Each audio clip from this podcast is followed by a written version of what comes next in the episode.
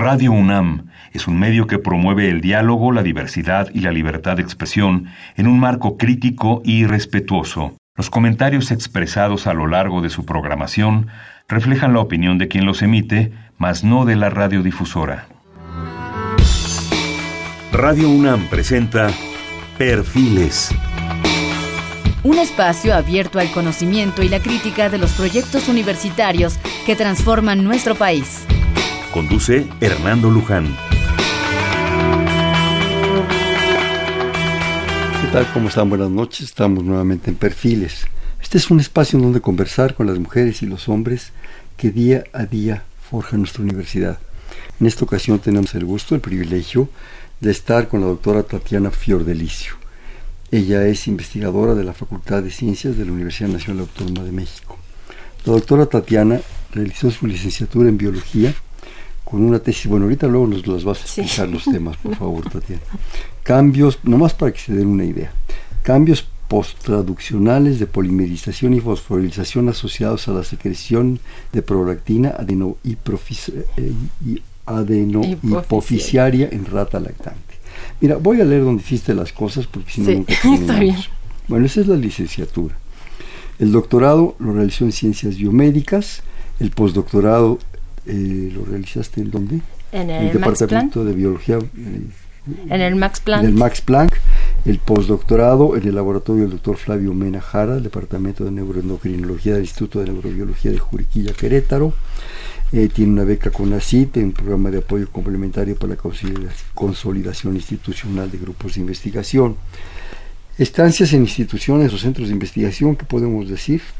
Con el doctor Flavio Mena, en el laboratorio del doctor Arturo Hernández Cruz, ha estado como instituciones extranjeras en, eh, en Göttingen, en Alemania, en el Max Planck, bueno, hablar del Max Planck es, son palabras mayores, en Montpellier, en Francia, distinciones, ha sido eh, ganadora de un póster en competición de la Sociedad Endocrinológica, tiene una medalla ya por servicios académicos, Premio de Salud Miguel Alemán Valdés, tiene una patente muy importante de la cual nos vas a platicar, que es coinventor de un dispositivo biosensor para la detección y medición de biomoléculas utilizando una muestra de fluido corporal.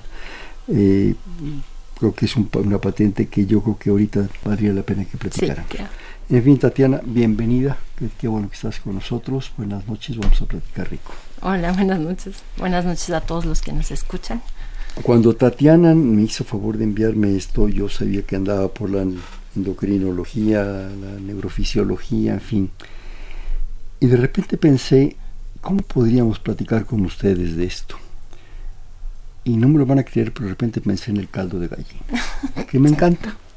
Tomarme un caldo de gallina me encanta me encanta tomarme un consomé de barbacoa y me encanta comerme unos garbanzos con bacalao. ¿Cuál es el ¿Todo junto o No, no, no, separado, sino es una congestión bárbara. Este, ¿cuál es el, factor común de estos tres casos que llevan garbanzos? ¿Y qué tiene que ver lo que tú haces con los garbanzos? ¿Qué tamaño tiene un garbanzo? Centímetro de diámetro, pesa 0.5 gramos eso, queridos amigos, ese es un modelo o algo similar de lo que es la hipófisis.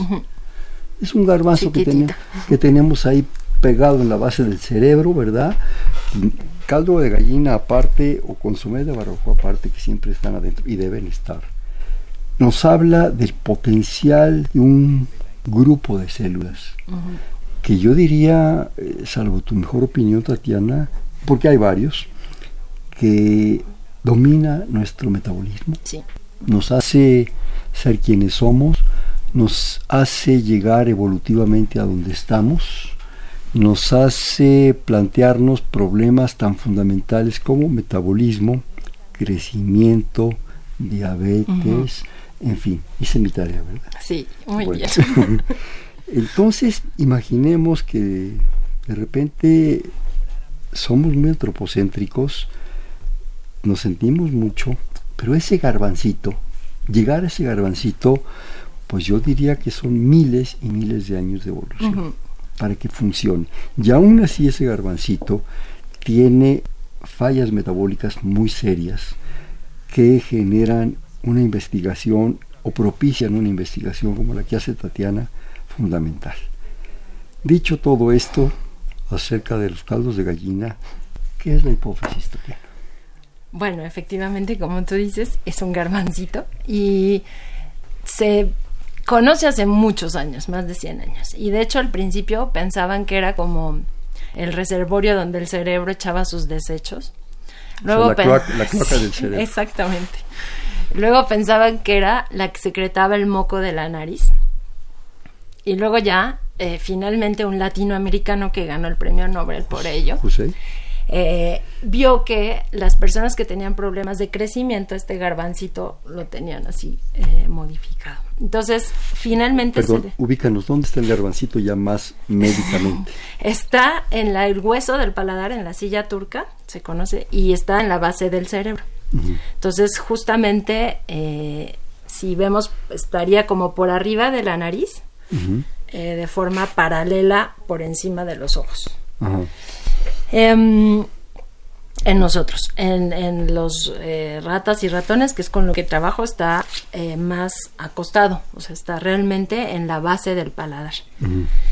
Eh, y efectivamente, todos los organismos, bueno, vertebrados tienen hipófisis y ha sido un órgano central evolutivamente.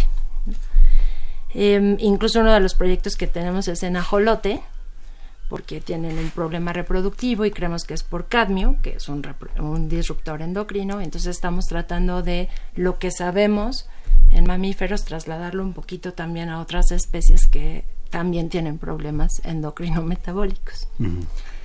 Y como tú dices, es un órgano chiquitito, pero controla toda la homeostasis interna. Entonces, ¿qué es eso? Pues es como organizar internamente lo necesario para que pase lo que pase afuera, internamente podamos responder y mantenernos vivos, sanos y bien.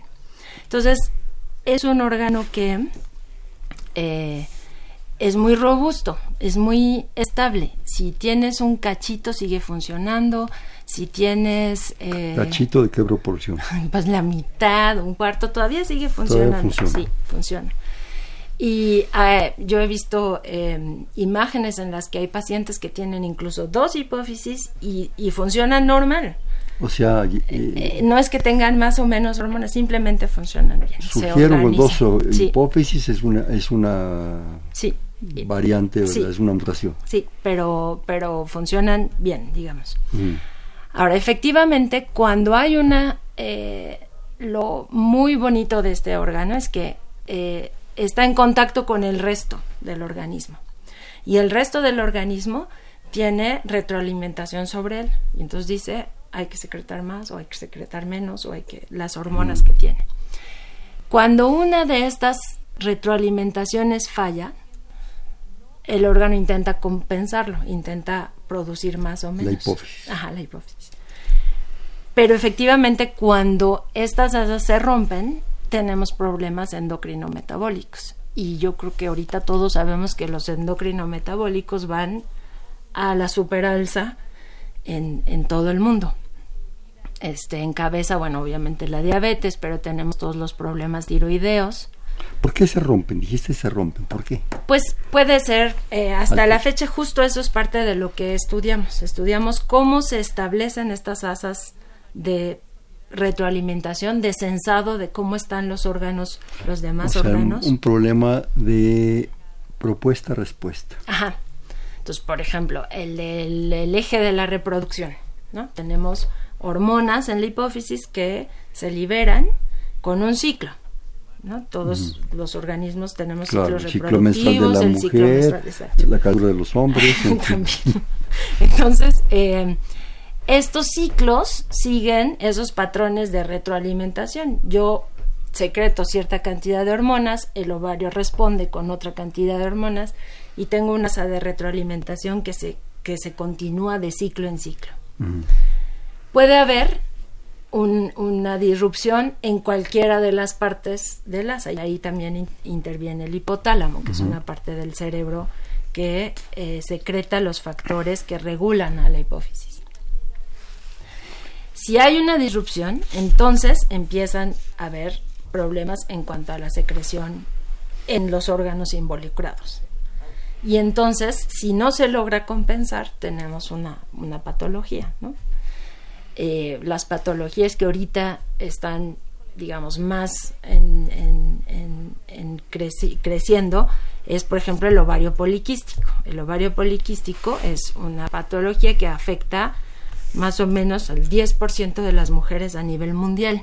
¿Qué significa? Que salen una serie de... De quistes en el ovario. Grupos raros ahí en el ovario. Sí, bueno, y entonces la secreción del ovario es diferente a la normal, la cantidad de hormonas que secreta es diferente, pero básicamente el hipotálamo y la hipófisis también están liberando sus hormonas erróneamente, están liberando más de un tipo de hormona. Esta patología, por ejemplo, que se como eje la tienes en el reproductivo, afecta enormemente todo el metabolismo. Claro. Porque las mujeres con ovario poliquístico, pues 30% desarrolla diabetes, 77% resistencia a la insulina, 80% obesidad, aquí, mira, 45 hice ahí, tienes tú, ahí tienes tú. No crees que me tu acordeón. Sí. Eh, y, y bueno, finalmente te da una idea, digo esto porque finalmente esta relación de unos ejes con otros, vamos a llamarlo así, te da una idea de la importancia de este órgano.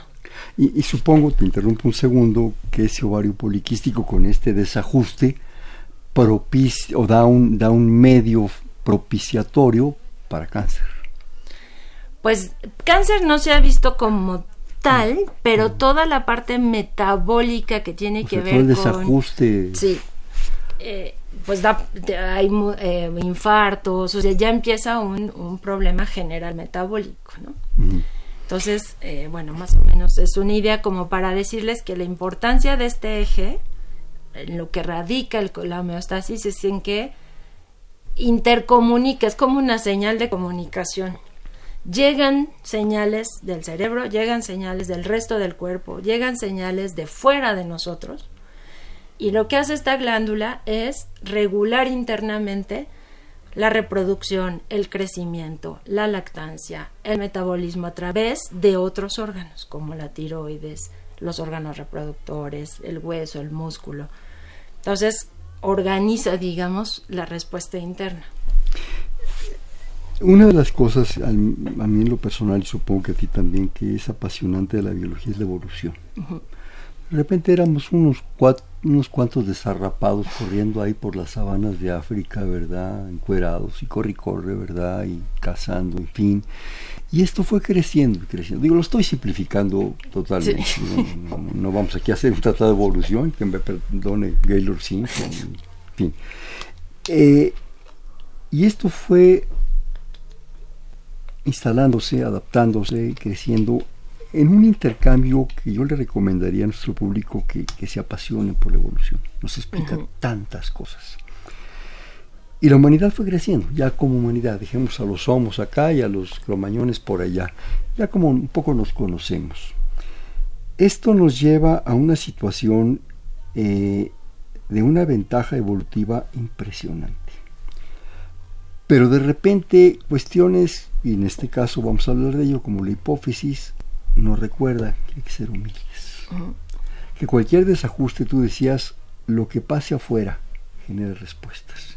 Y lo que pase adentro también. Es como vivir en el filo de la navaja. Una molécula que se mueva tantito, ¿sí? Tantitito. No estamos hablando de una cosa espectacular. Desajusta todo y se viene abajo un individuo probablemente hasta una especie. Un cromosoma que mueva la patita para allá o para acá se desajusta todo. Entonces eso, cuando se atreve uno a asomarse a la evolución, nos hace ser un poquito más humildes y decir, cuidado, cuidado porque esto nos puede llevar a cuestiones riesgosas. Pero con todo este discurso a lo que voy es que lo que está pasando afuera, como tú decías, afecta eso. Y nosotros mismos estamos propiciando ese cambio afuera, por muchas razones. Contaminantes, cambios climáticos, alimentación. No es lo mismo una alimentación sana de los cromañones, de quien te gusta que era pues, carne y verduras y frutas, andar comiendo pastelitos y andar comiendo atasquines de bolsita. ¿no? ¿Cuáles son los riesgos, Tatiana? ¿Qué, percibes tú en toda tu investigación de, todo lo que está pasando y, y cómo, te, cómo te motiva a ti para hacer todo esto? Yo creo que, bueno, a pesar de que hemos estudiado, estudiado y estudiado y estudiado, no tenemos claro, primero, cómo somos normalmente Normalmente. Normalmente somos normales. si es que somos normales. Pero mm, justamente en todos estos proyectos, aunque llevamos años estudiándolos, hay tal complejidad de interacción fisiológica y nos hemos especializado tanto que nos olvidamos de esta complejidad. No estamos viendo el bosque. Y sí, y entonces al no verlo es difícil decir, bueno, si yo afecto esto, estoy afectando esto, y estoy afectando lo otro, y estoy afectando lo otro, ¿Qué es lo que pasa ahora con todas estas enfermedades endocrino-metabólicas. Pero de lo que tú decías, lo que sí sabemos es que hay, lo que ahora está muy en boga, los disruptores endocrinos.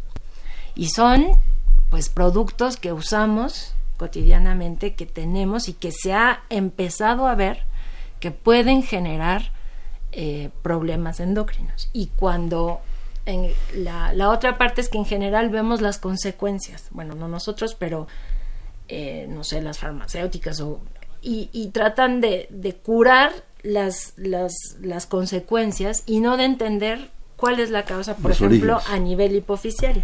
Hay muy pocos grupos que trabajan a nivel hipofisiario o hipotalámico para tratar de entender qué es lo que está alterado y cómo podríamos eh, pues, mejorarlo o al menos coadyuvar a que, a que funcione. Existe toda una campaña, cosa que me parece sensacional, que bueno que se haga y que se haga más, sobre el asunto, por ejemplo, del riesgo de la diabetes. La gordura, las papitas, todo, todo lo que nos estamos ingiriendo y metiendo y lo que tú quieras. Y eso es lo que tú dices, nos lleva a la consecuencia, ¿sí? Pero ni se nos explica el origen, ni estamos clavando toda la información sobre el origen, ¿sí? ¿Qué hay que hacer? Yo creo que hay que primero tratar de hacer, bueno, proyectos de investigación, obviamente que nos permitan entender eh, el origen de estas correlaciones. Creo que hay que eh, tratar de trabajar más colectivamente. Eh, todos los que hacemos varios grupos exacto todos los que hacemos endocrinología o neuroendocrinología o metabolismo para correlacionar cosas para poder hacer proyectos que nos permitan entender por qué mi eje reproductivo está afectando tu eje de metabolismo, diabetes, eh, insulina, hiperinsulinemia. Y, pienso que así podríamos eh, generar un conocimiento que nos permita hacer una propuesta para decir, ¿saben qué? No para este problema, como sucede ahora, por ejemplo, en ovario poliquístico, las tratan a las pacientes como diabéticas, les dan metformina y algunas veces estrógenos para aliviar la parte eh, reproductiva, pero no es ese el problema. Entonces, tenemos que incidir más con lo que sabemos en cómo podría ser una solución integral, cómo podría ser una solución al problema, pero eso solo si logramos nosotros mismos entenderlo. Y ahí el problema del asunto. Sí, de repente me, hace recordar cuando se atreve uno a asomarse a la teoría de sistemas. ¿no? Somos un sistema. Bertalanffy nos diría que somos semicerrado. Mm. No estamos cerrados totalmente. Y somos semicerrado porque el medio nos afecta y somos semicerrado porque desde que estábamos en el amnios, es decir, en la panza de nuestra mamá, ¿verdad? Estábamos semiabierto. Y eso ya ahí ya se llevó a cabo un impacto. Eh, seguimos estando desde que nos parieron, ¿verdad? Y echamos el primer chillido, seguimos siendo semiabiertos. Pero además estamos abiertos, entrecomillado, a otra serie de funciones y a otra serie de glándulas y otra serie de endocrinologías. ¿Cómo se relaciona la hipófisis con todo eso? ¿Lo sabes? pues sí, mira, justamente, por ejemplo, una de las hipótesis más fuertes sobre, voy a insistir sobre el ovario poliquístico, pero eh, porque es, eh, es, es fuerte y es importante entenderlo, es que durante la gestación hay una sobredosis, vamos a decir, de testosterona. Y esto impacta a diferentes órganos. ¿Testosterona? Ajá hay un cambio y por alguna del hombre. sí por eso por alguna razón la mujer tiene genera testosterona o tiene testosterona o sucede algo hasta ahí no todavía no está muy claro pero la hipótesis es que hay una sobredosis y eso impacta a todos los sobredosis digamos eh, más de lo, que debería de ser y eso impacta a todos los órganos bueno a muchos órganos y entonces ese, ese, ese embrión al formarse, en vez de recibir el impacto del estradiol, por ejemplo, y que todos sus órganos respondan de una forma. ubicando, ¿qué es, el, estradiol? el estradiol es la hormona, digamos, femenina, que secretan los ovarios, que... ¿La foliculina? No, la foliculina no, estradiol. estradiol. Em, y este tiene una tarea en el embrión.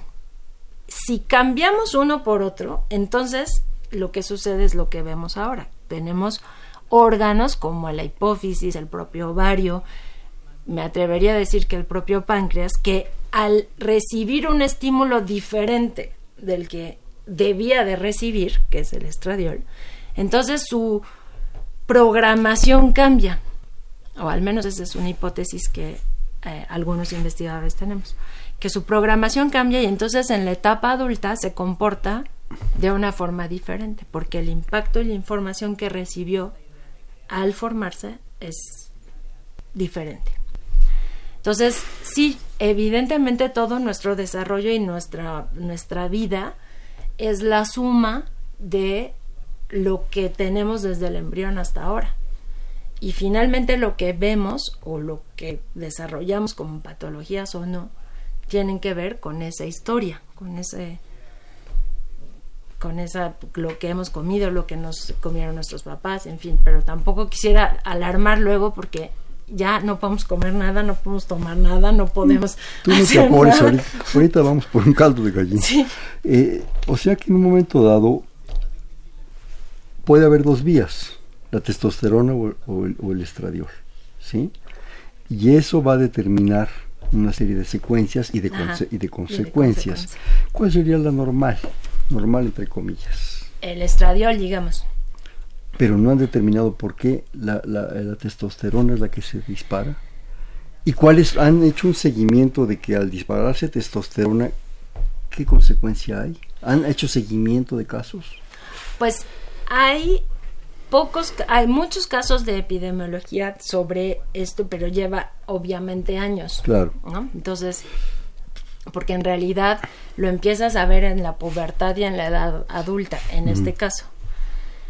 Pero todos los, digamos, modelos que usamos para simular esta patología tienen que ver con un aumento importante de la testosterona, ya sea en el embrión, que es el modelo que más se utiliza, o en los días postnatales eh, para desarrollar eh, que, las, que las hembras, digamos, o en nuestro caso las mujeres, desarrollen ovario poliquístico. Ahora, supongo que no lo sabemos todo, de hecho no lo sabemos y estamos tratando de muchos grupos trabajar sobre ello. O sea, el, impacto de una hormona que aparentemente no tiene que ver ahí genera un ovario, ¿cómo lo podríamos decir? amorfo, extraño. Sí, conquistes. Conquistes que de repente en lugar de recibir lo que debe recibir, recibe el equivalente al macho. Ajá. Y eso genera un impacto. Sí. Bueno, sí. Entonces, pero una de las hipótesis es que no solo es el ovario el que recibe ese impacto. Hay algunos artículos que plantean, por ejemplo, que el páncreas también recibe ese impacto. Y entonces eh, a la hora de eh, hay más células beta y hay más insulina. Y eso explicaría por qué algunos casos de estos de ovario poliquístico eh, las pacientes tienen hiperinsulinemia y van desarrollando ahora lo que tú nos estás platicando según estoy entendiendo, implica al gen femenino. De caudal de testosterona extra en el masculino, ¿qué pasa? Yo solo estudio a las mujeres. Yo pensé que nos volvíamos como Tarzan, No. poderosos así, No. o como King Kong. No. No. bueno, esas son las pretensiones, tú disculparás, ¿no? De repente nos, nos encanta sentirnos No. eh, el papá de los patitos. No es cierto, no, es puro. No. Pero en fin, no quiero decir porque me cobran. bueno, eh, ¿cuáles son las, los efectos en la hipótesis? Según, según tú nos has comentado, es eh,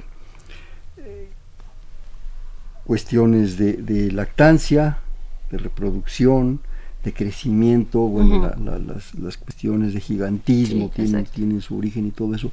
Más o menos darnos una, una visión.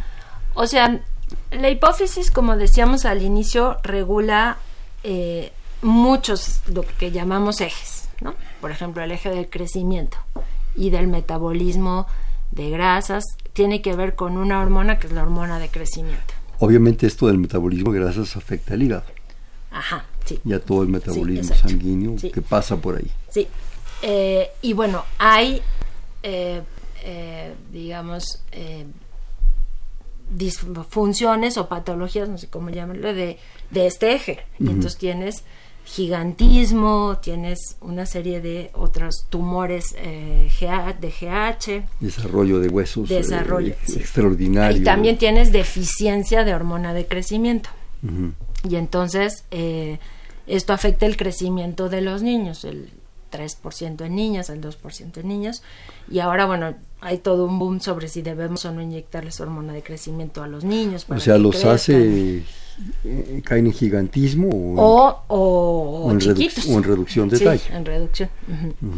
Después tenemos, por ejemplo, otra serie, otro eje que es el de la prolactina, que tiene que ver con la lactancia, pero no solo tiene que ver con el sistema inmune, hay un grupo muy fuerte en Juriquilla, el de la doctora Carmen Clapp, que trabaja con otras variantes de prolactina que tienen muchas funciones.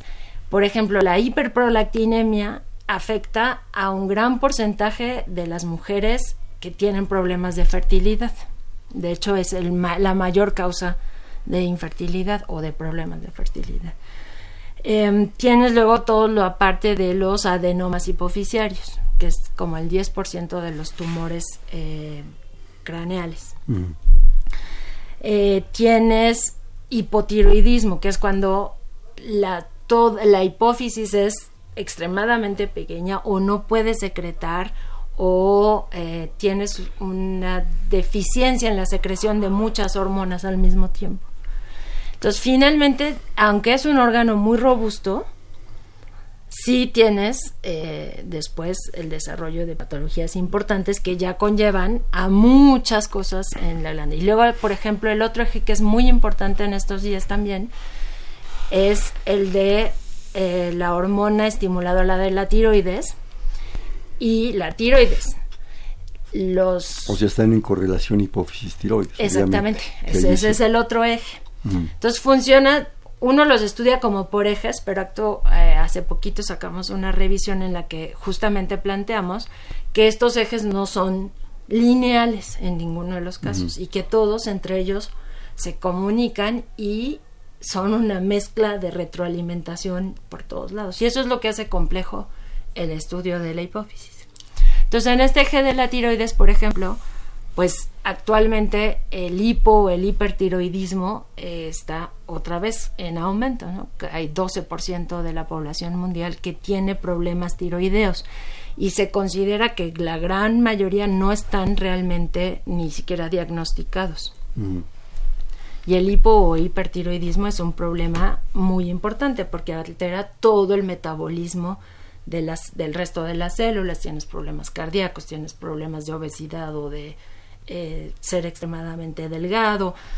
Entonces, eh, el músculo se va perdiendo la energía. En fin, tienes muchos problemas y, y es otra de las enfermedades que asolan actualmente a la población mundial. La naturaleza es profundamente económica. Ahí no se desperdician cosas. ¿sí? Eh, la energía es fundamental, es esencial.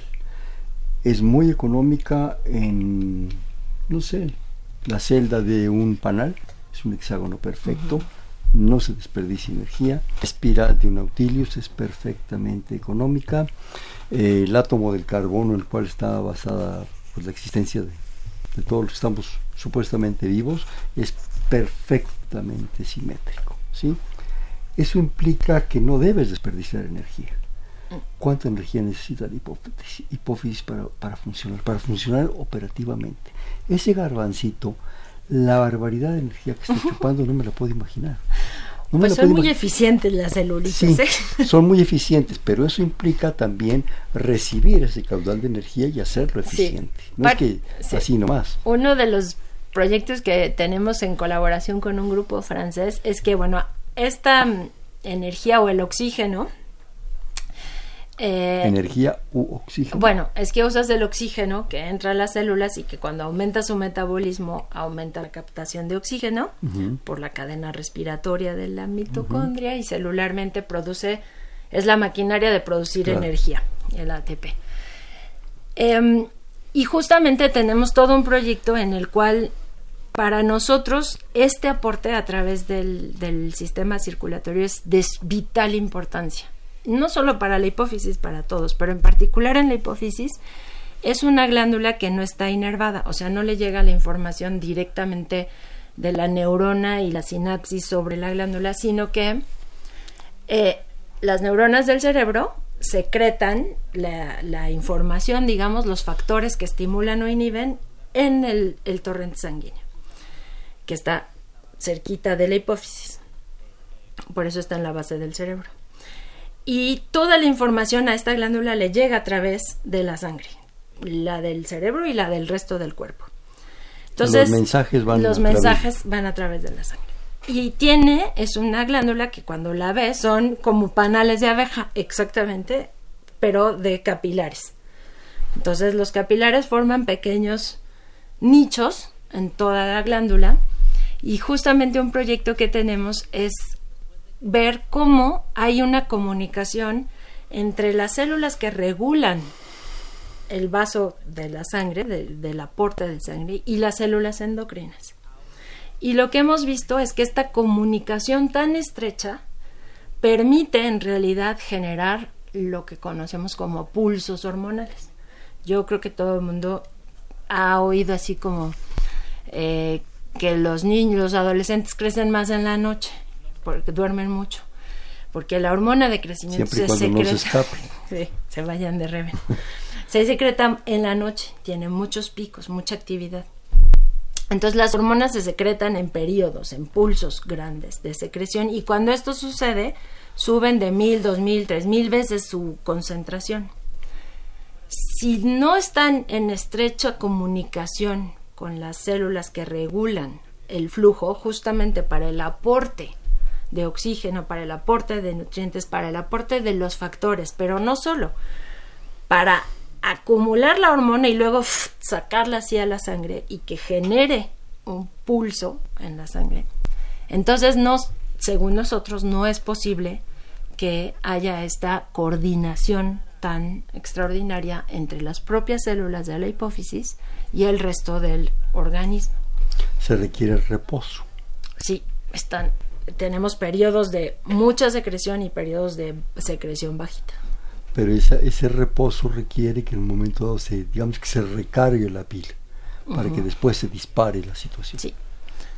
Sí, pero aparte lo que hemos visto es que las células funcionan, bueno, ahora que están todo en redes, todo uh -huh. funciona ahora en redes, uh -huh. pero bueno, en la hipófisis, eh, justamente funciona en redes porque tienes unas que tienen una actividad y luego otras que tienen otra actividad. Y en una técnica que ahora vamos a montar aquí en México, que es el registro de la actividad de las células en los animales, ni siquiera dormidos, en libre movimiento, lo que hemos visto es que efectivamente estas células se organizan y se coordinan en el tiempo para poder secretar la hormona y recibir los estímulos. Qué bueno que mencionas las redes yo creo que ahora la, la, gente piensa que qué maravillas están descubriendo. No lo dudo. Pues yo creo que más bien se está revisando la naturaleza, se están revisando los seres vivos y se está revisando todo lo que la evolución nos ha dado para obtener los modelos. ¿sí? O sea, las redes hayan estado, como ha estado el sonar, como han estado los famosos murciélagos, como ha estado tantas la bioluminiscencia, como todas esas cosas. Ahí están. Es cosa nomás de voltear a la naturaleza, conocerla, apreciarla y respetarla. Sí. ¿Te parece? Sí. ¿Te parece que vayamos a un corte de estación, claro. por favor?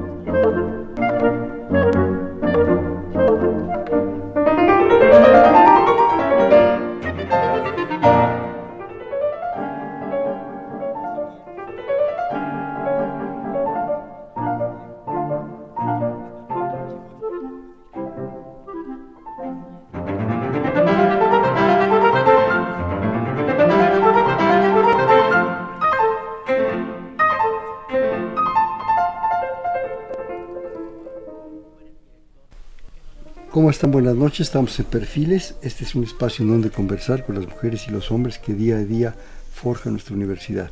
Les platicamos que estamos en el 5536 8989, platicando con la doctora Tatiana Fiordelicio de la Facultad de Ciencias, hablando sobre cuestiones hormonales que son apasionantes realmente.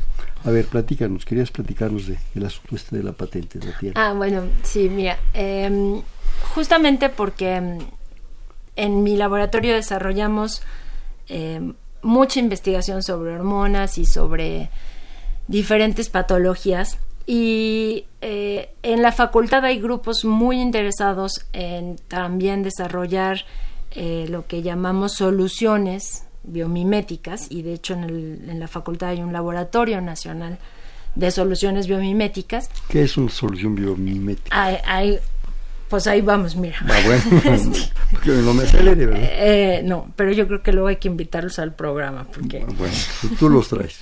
este no, el chiste de este laboratorio nacional es básicamente que logremos integrar una serie de conocimientos biológicos, físicos, matemáticos, de ingeniería, para poder eh, acercarnos a no solo comprender, sino a tener eh, herramientas que nos permitan eh, diagnosticar o probar fármacos o mejorar las formas en que tenemos células para ver su efecto o su relación entre ellas. Entonces, bueno, eh, este laboratorio nacional, uno, además de tener muchos proyectos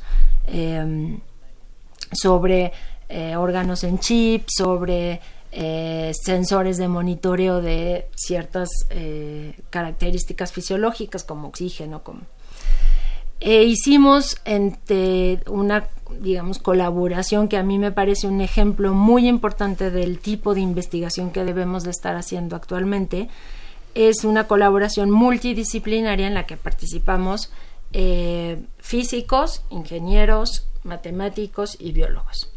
Entonces, en esta colaboración en que par- participa Catalina Esther y Matthew Hotfey y tres alumnos, iniciamos hace muchos, como dos años o tres años, tratando de hacer un sensor que nos permitiera eh, medir glucosa e insulina al mismo tiempo. Esto porque veíamos o trabajamos con muchos clínicos en, nutrición, en siglo XXI, en, en el INER, eh, en el cual hacía falta una herramienta que nos permitiera no solo saber la cantidad de glucosa, sino además saber la cantidad de insulina. Para poder con ello no solo diagnosticar bien, sino hacer una terapia adecuada para cada paciente.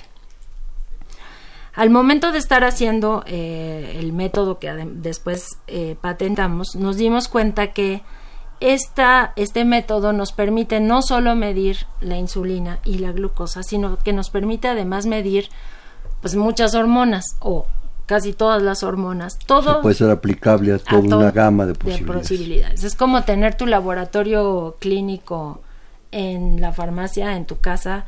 Entonces empezamos a trabajar eh, para construir un sensor que fuera bueno, bonito y barato.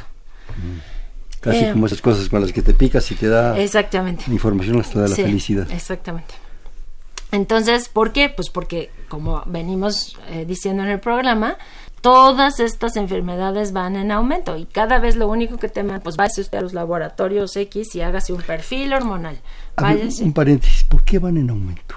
Pues eso que decíamos, yo pienso, pero no sé, eh, los factores externos tienen que ver eh, mucho. ¿No? No sabemos exactamente cómo. Hay obviamente factores externos, hay obviamente factores genéticos que han ido prevaleciendo, pero básicamente hace falta un componente externo que detone una serie de, eh, de expresiones genéticas. Perdón, Pero no, no, no, bueno, entonces veíamos esto y veíamos también que gran parte de la población no tiene acceso, no tiene acceso a los laboratorios clínicos, no tiene recursos para ir a pagarse unas pruebas.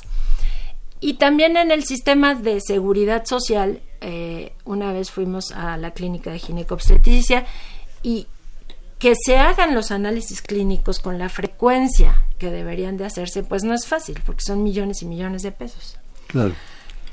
Eso sin contar con que muchísimas comunidades en México no tienen clínicas, no tienen laboratorios clínicos y no tienen... Y que saturarías el sistema si no lo hacemos cada seis meses toda la población. Y además deberíamos hacerlo más frecuentemente en algunos casos, como los, eh, los problemas tiroideos deberían de ser más frecuentes, poderte medir la insulina y la glucosa tendría que ser más frecuente, en fin. Entonces, con esta idea desarrollamos este sensor que es, eh, tiene varias modalidades, pero básicamente eh, lo más importante es que uno puede, podría en su casa tomarse una muestra como la de glucosa con una lanceta y tener un panel, una opción de mediciones. Por ejemplo, si la idea es que si eres un eh, paciente diabético puedas medirte no solo la glucosa, pero también la insulina o el péptido C. Si tienes eh, problemas tiroideos, pues puedas medirte la hormona TSH, T3, T4 y otra serie de hormonas que están involucradas. Si tienes ovario poliquístico, pues entonces que puedas medirte LH, FSH, estradiol, progesterona, testosterona. Esto con la finalidad de que uno como paciente o como em, una persona con riesgo pueda tener una certeza de cuáles son sus niveles hormonales y cuáles son sus niveles de otros de otros podemos medir. Todo lo que tenga una reacción anticuerpo la podemos medir. Incluso ahora podemos medir RNA y podemos medir eh, otras moléculas. Entonces RNA es eh, es cuando se expresa un gen, hay un intermediario que traduce que te permite traducir la información a una proteína. Es como el modelo del zipper, ¿verdad? Que te va duplicando la información. Entonces, podemos medir eso también. Pero bueno, me voy a enfocar en la parte esta de las hormonas y ello.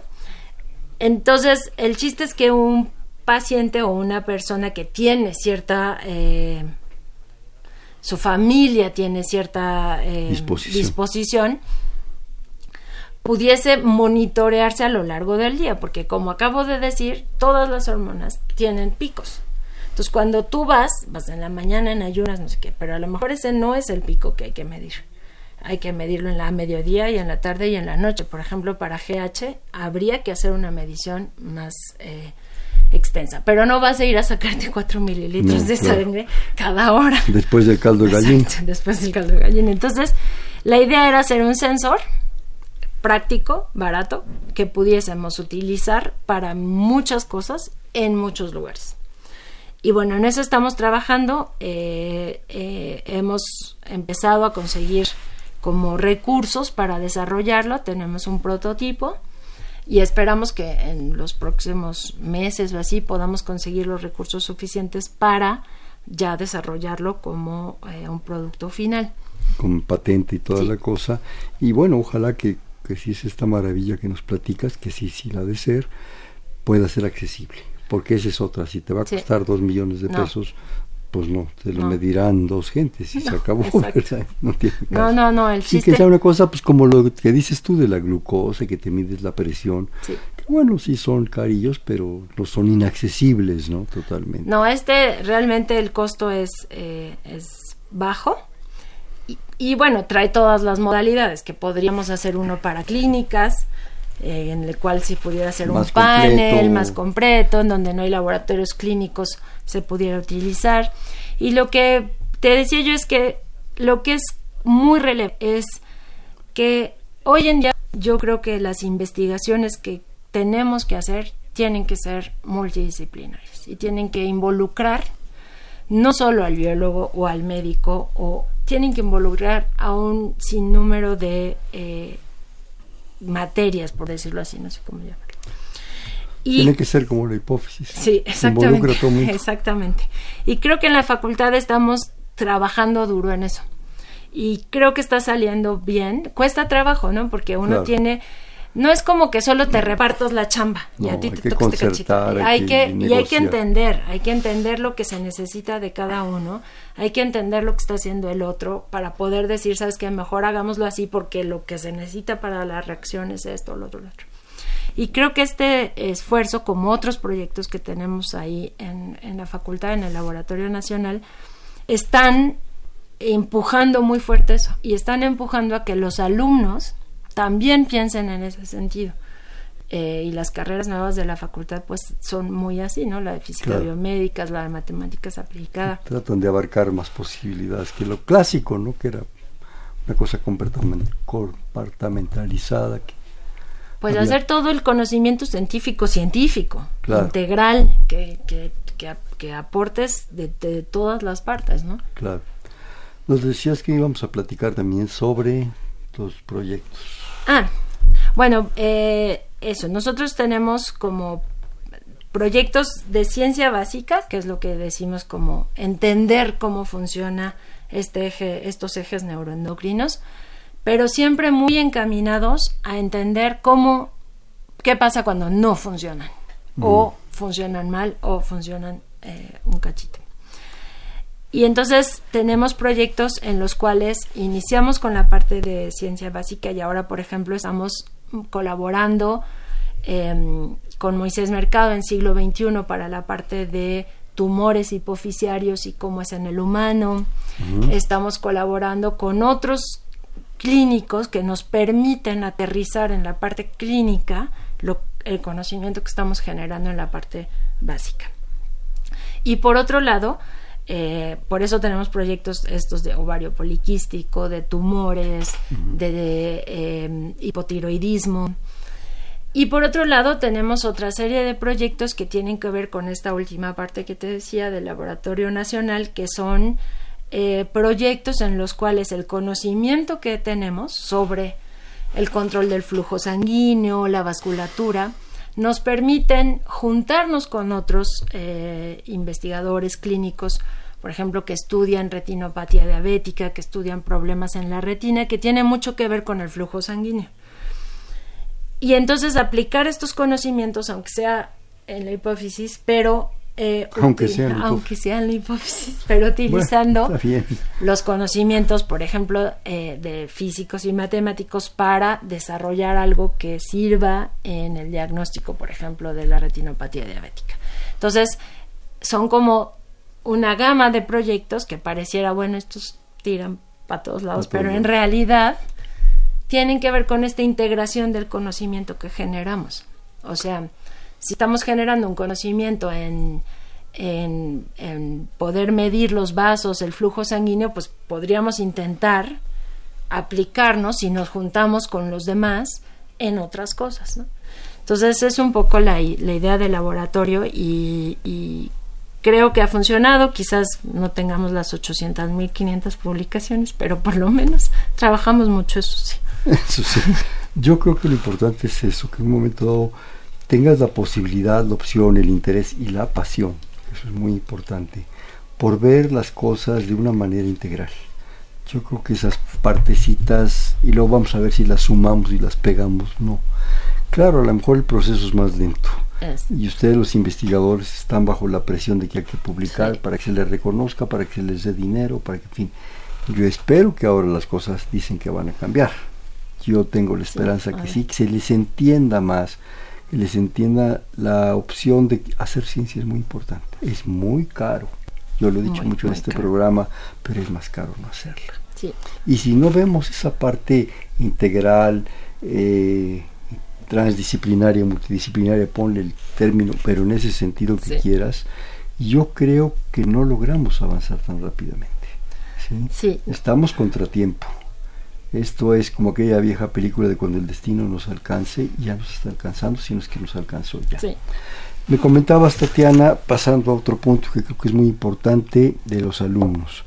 Eh, teniendo la oportunidad por tu formación y capacidad, en fin, eso solamente tú lo sabes, de estar en institutos muy importantes, institutos a nivel pues, mundial, diría yo en algún, muchos casos, elegiste la facultad, quedarte en la facultad y a lo mejor ha sido difícil, más pesado, muy satisfactorio porque esa facultad es una maravilla. Pero explícanoslo tú por qué.